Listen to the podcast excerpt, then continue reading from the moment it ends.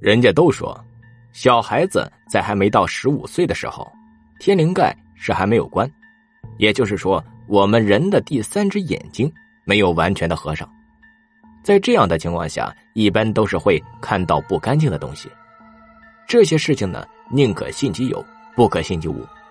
毕竟现在很多的事情都是用科学无法解释的。刘丫在小的时候就曾经遇到过，那时候他好像已经满了十六岁了，再过两年就差不多成年了。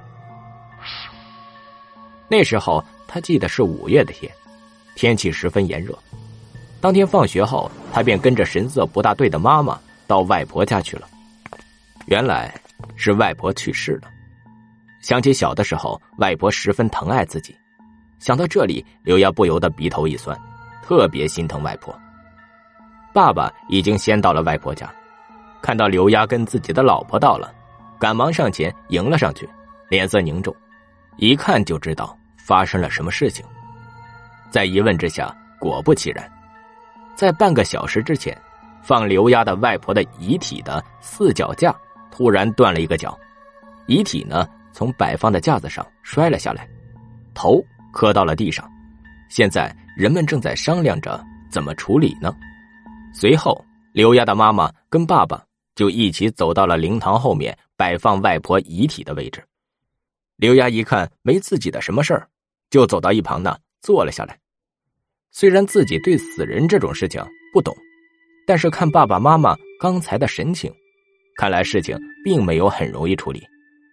灵堂四周围呢看上去十分的阴森，外婆的遗照。看上去很安详，前面呢放着一束束康乃馨，外婆生前最喜欢的花就是康乃馨了，所以在她死后啊，家人照着她生前的喜好，给她准备了这么一个东西。照片的左右边是一个字联，整个灵堂除了白色就是黑色，刘亚外婆的照片更是一个经典的黑白照，有点类似于电影里的那种画面，不过。跟电影有所不同的是，家属都是坐在一个四方红桌子前，等待着前来客人给点钱意思意思下，然后呢再拿一张红色纸条，通知到时候出殡的日期。而电影里的家属呢是跪在地上，各种地方习俗是不一样的。刘丫在前堂大概也坐了有十几分钟，也不见爸爸妈妈出来。刘丫虽然年纪已经到了一个少女阶段。但是性格呢，还是比较大大咧咧的，好多事情都不是考虑的很周全。刘丫呀，也偏向于喜欢一些小东西之类的。这时候，坐在灵堂没事做的刘丫，她突然看到灵台桌上前面的两个纸人，那是一男一女，也不知道是哪里请来的扎纸师傅，把纸人做的十分精致。刘丫注意到女子手上捧着的盘子里面放着几个金灿灿的。纸杯子，看上去特别的诱人。不知道为什么，刘丫心里居然浮现想把那杯子占为己有的心理。这个女纸人身上的衣服是粉红色的，头发以及各个妆容看上去都活灵活现的。刘丫挪动着，慢慢的往灵桌前移动，一边注视着灵堂里面其他人，看看别人会不会注意到自己。不过这个想法显然是多余的，所有人都沉溺在悲伤的痛苦中，根本没有谁会去注意到她一个小女孩会做出什么事情来。这时候的刘亚已经移动到了灵堂前面，他就站在那个女纸人的旁边，眼睛不断的注视着灵堂内的其他人，趁着所有人都把注意力都没放在这里的时候，他猛地伸出手。从女纸人端着的盘子上抠下了一个杯子，迅速的放进自己的兜里。但是由于用力太猛，他一不小心把女纸人的脸部给撞歪了。好在看上去啊不是那么明显。刘丫呢迅速的回到了座位上，继续等待着父母。这时候他看到父母两个人红着眼睛从灵堂里面走出来，旁边呢还跟着一个法师。看来事情啊是解决了。以法师的看法来说，刘丫外婆的情况不是太坏。对于他外婆从床上摔下的这一事来看，落地开花是好兆头。不过这额头呢，还是得好好的整理一遍。然后，因为第二天早上刘丫的外婆要出殡的原因，所以刘丫一家三口啊，当晚就在某个舅舅家住了下来。这样呢，方便第二天不需要来回的跑。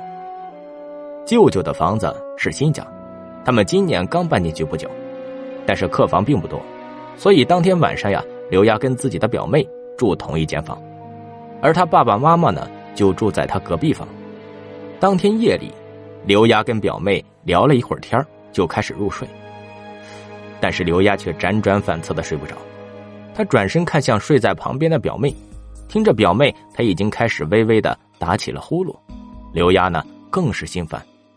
其实啊，刘丫本来并不认床的，可是不知道为什么，以前他的睡眠质量都是非常好的，几乎一躺在床上就直接睡了过去。可是，他这天晚上却出奇的清醒。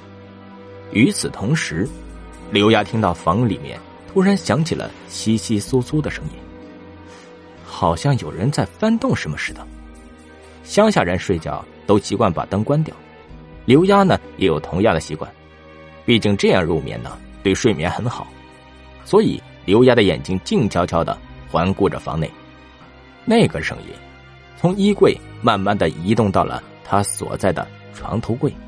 由于对方的位置是站在表妹的床边，所以刘丫根本无法注意到到底是谁。进入了房里呢。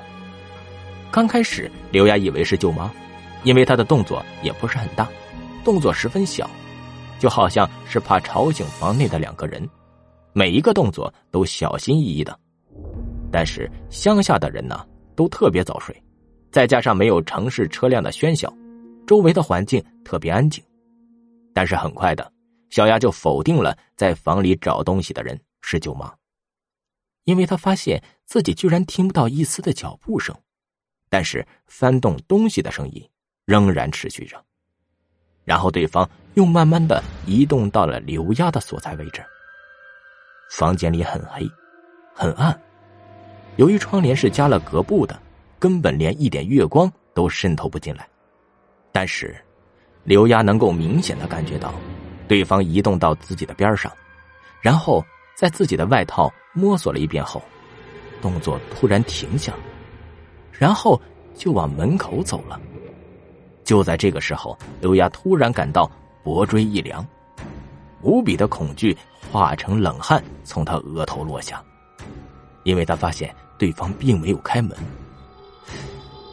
他居然是穿门而出的。